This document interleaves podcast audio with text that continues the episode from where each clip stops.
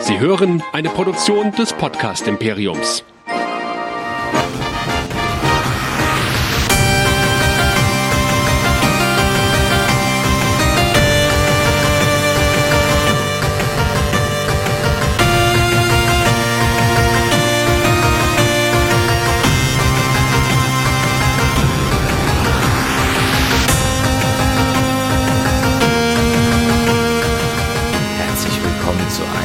Neuen Ausgabe von Game of Nerds, dem Game of Thrones Podcast hier bei nerdizismus.de.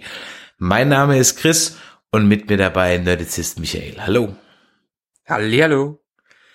Wir waren auf der Comic-Con in Dortmund und dort haben wir die offizielle Streaming-Box der Comic-Con betrieben und hatten ganz viele Stars zu Gast und unter anderem auch sehr viele Schauspieler aus Game of Thrones.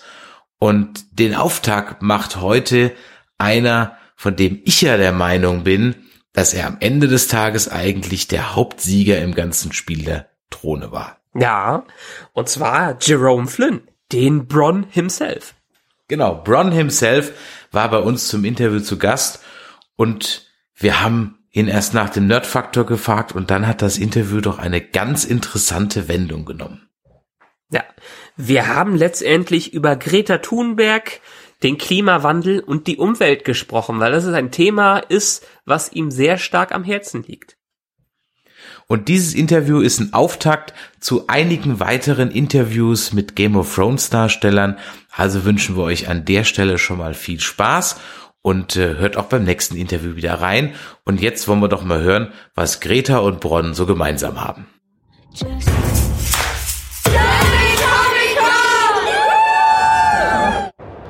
We're back with a surprise guest. We have Jerome Flynn here from Game of Thrones, Bronn himself. Hello. Hello. Here, I I'm actually fourth choice. Uh, you would have been our first choice. Yes, Okay, yeah. your choice we, of the we- we have been given a list, you know, and the list Yeah. says, okay, and actually we are old old farts, you Yeah. know, we say, who's that, who's that, who's that? Would have recognized you immediately. It's a lot of choice. So, um, for all people who look, um, who are listening now and still with us, where should people know you from? You asking me that? Yes. I just introduced him. No. Yeah, I think Yeah. I think you did. Did you, did Yeah, you, I did did. you- did Yeah. the actor's name? No, and, and the role name. Bronn. The role name. The Bronn. Okay, so for me, you've won all the Game of Thrones.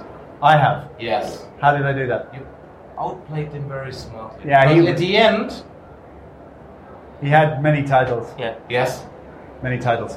I have to admit, though, I mean, much as it was good that he Bronn did kind of, I think, get what he wanted, but I, I wanted him to turn up at, and save Tyrion's life in the big battle at the end.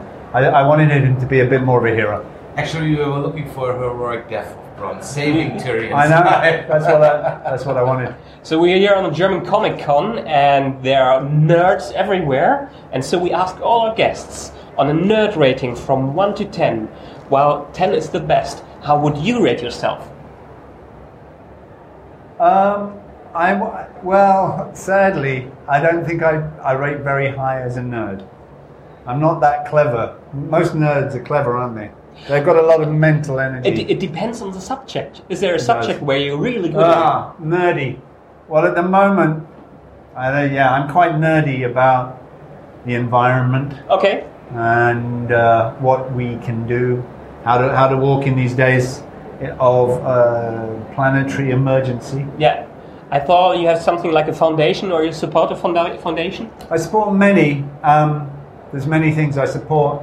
I'm thinking of setting up my own foundation. It might be the most productive thing, but um, for me, yeah, it's been Game of Thrones has been great, but probably the the most purposeful thing about it is that it's allowed me to get involved with um, many wonderful people and organisations who are who are really giving their lives for the planet and the living creatures of the planet. Yeah, I mean, it's a little bit uh, of a contrast. You have the Game of Thrones season 8, the biggest thing there is with explosions and stuff all around, and then there's the environment that cannot really benefit from such an arduous set, right? From just a, such a big set like this. Um, you mean the production? Production, yeah. Yeah, it will have been quite a good carbon footprint, um, quite a big one. I'm trying to, uh, yeah, I'm trying to do some back work on that and uh, see if I can talk HBO into maybe helping us plant the forest. Yeah. I've just get, got involved with um, an organisation called Tree Sisters, Okay. who are wanting to reforest the planet, along with a lot of other Yeah. wonderful organisations. Yeah. So you are here and not in Madrid for the environmental. Or is it, is it Madrid right now? It is in Madrid. Is it? Is it in Madrid now? Um, no, it's- go. So, what's your opinion in for? Or what do what do you say to the kids for Fridays for Future? And is Fridays for Future a big thing where you come from? Right? It is, um, and I am hugely wanting to support our young people, and also great, hugely grateful for um, them kicking us up the ass because it's inspired me hugely uh, to see them standing up uh, for our for their future and our planet. Um, and you know, when I hear our politicians trying to bring them down Yep. and say they should be at school, I, I'm ashamed.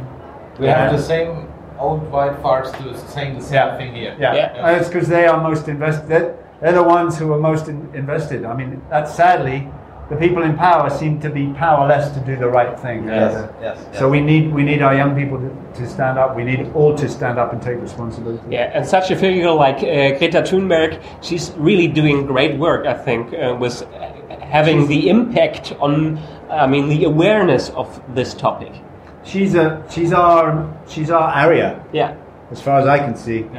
Uh, I think the metaphor in Game of Thrones, you know, of all the warring parties needing to come together to take on the main enemy and collaborate, that's what we need to do. yeah, And Greta is our girl from the north, and, and it shows that it was there in the hearts of all the young people. Um, imagine being born, born, you know, into this time and coming into your adulthood and in your teens, uh, in in terms of what we have uh, we've given them. It's extremely. No wonder there's so much mental health and suicide. So this is a way for them to channel their passion and Yeah. to stand up because we need to change the systems because it's it's very clear the system isn't working. yeah. It's a, a life destructive system. It's not life supportive, Yeah. and we need to switch that around. And so you have to have really, really good arguments because there are a lot of skeptics out there, and you have to con- first convince them.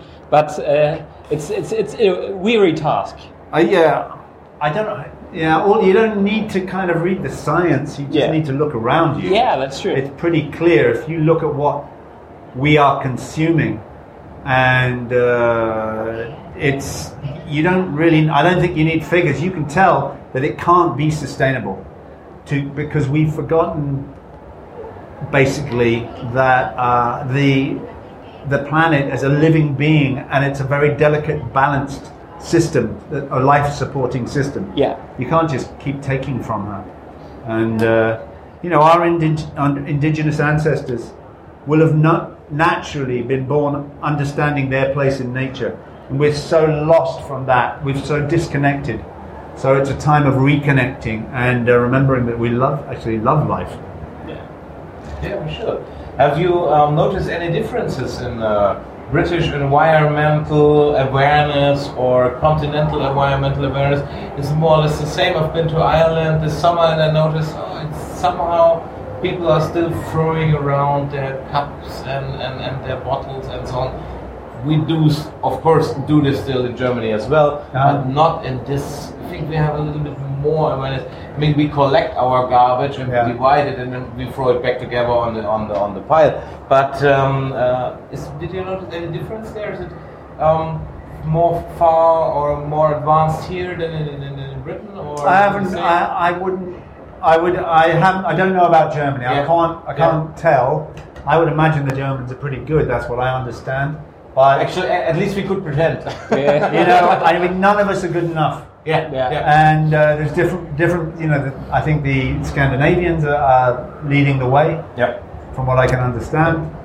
But the whole, it's like the whole world is. I've just been to India, and it's. Yeah. I just went to a sustainable conference there and spent some time with some young Indian activists. And my God, they need them there. But I was really again infused um, by the young people there Yeah. in a country where, like, their govern, their govern, their their governors are just hell bent on progress and development, and nature is just getting. Yeah. So um, yeah, we need to stand up. We need to stand up. And that's exactly the right call for all our viewers out there that are listening right now, that are viewing right now. I mean, you can't stress that enough. Yeah, and yeah, just to say that my experience is because I found myself getting almost frozen, like, oh, what do I do? There was so much there, and then I then a load of grief came. And it's very important to allow the grief to flow because that's our human. It's there for a reason, and it's connected to love, love and grief. If you're not feeling the grief, then you're also blocking the love. Yep. It's and Yeah, I um, and uh, and to gather together with with your local people and your friends and talk about how you feel, and that that's empowering. And our culture makes us think that we can't make a difference, but that's what it kind of wants us to feel. Yeah. Like we don't. How can we? But uh, we can. And you look at how much in, in our history one person can make a difference. Yep, Like sure. Gandhi or Mandela, Yeah. and each of us has that. Yeah, or maybe Greta will be someone, someone who will uh, get back in 20, 50 years or 100 years from now and say she started it all. Who knows? Abs- Yeah, yeah. absolutely, and we each have that power. yeah. Okay. So, so Yeah, so in the end, I mean, you served yourself a li- a little bit before. I before. surfed myself. Yeah, Yes. Yes. I saw myself surfing. We have, uh, I mean, Oh. if you want again, Oh, you I can have a served herb liquor from Germany. So, This is what I'm here for. yes, yes. Beside the Is this herb? Um, yeah, it's herb. It's a little bit Yes. like Jägermeister. Uh huh. But it's a, it's herbal, Herbal, yes. Yeah. so it's good Yes. for me. Yes. It's a, a really Very, good. very, very, For this healthy, cold times, healthy. uh, Yeah, especially in these times. Yeah. And um, so, but um, yeah, are you into this? Or am I? a Well, I don't know, guy? I haven't As a tasted- British, more into more a whiskey guy. Or do I guys- love whiskey, but also I like a nice herbal liquors. Shall we try it? Come on. I'm not going to put one back. I'm not doing the whole thing. Okay, I've still okay. got you some, can you can Yeah. still close it. I've still got we some work to do. Okay, then. Yes, for the for the director as If well. we do it, then we do it right. Oh, So, cheers. cheers, Cheers. cheers. Thanks for being here. I come over. Yes, All right. It's dangerous here. yes, Are we still being filmed? Yes, Yes. yes. We're still still being great. filmed, um, and I want to be filmed too. yes. Thank you for that interview. Cheers. Cheers. Cheers. Cheers. So, Ah. Yeah, I like that stuff. good. And the very last thing, I mean, you are a singer. A little bit. You were a Steady singer. on. Steady yes. on. I do like singing. You know the Christmas carol, uh, "Oh Christmas Tree." I'm not going to sing it. You're not gonna sing because we have a German version of this. Yeah. And every guest that was here uh, just sang a little bit of it. O Tannenbaum, o Tannenbaum, wie grün sind dein Blätter. Not bad, huh? Yeah, pretty great, I know thanks. it's, it's the umlaut again, you know. So, so thanks again for doing this with us. Okay. For being so, so. but okay, one one last question. Yeah. Will there be a Bronn's spin-off? I wish there was because I love him actually. I miss, Yes. I miss playing him. I'd love to do like a, a Bronn Pod and Tyrion. Yeah. Just just walking around the country. That would be cool. oh, just do a podcast. What? A A podcast, yeah. Oh, oh, oh, oh yeah, yeah, yeah. Okay, okay. Michael, you started it all. Yeah. Jerome, All right. thank you very much for being Okay. here. Thank you. Have a nice, a pleasant stay at the con. Thanks. Plant some trees, Yes, please. plant some Bye. trees. Tree sisters. Thank you very much. Thank Okay. you very much. Thank you. Yeah.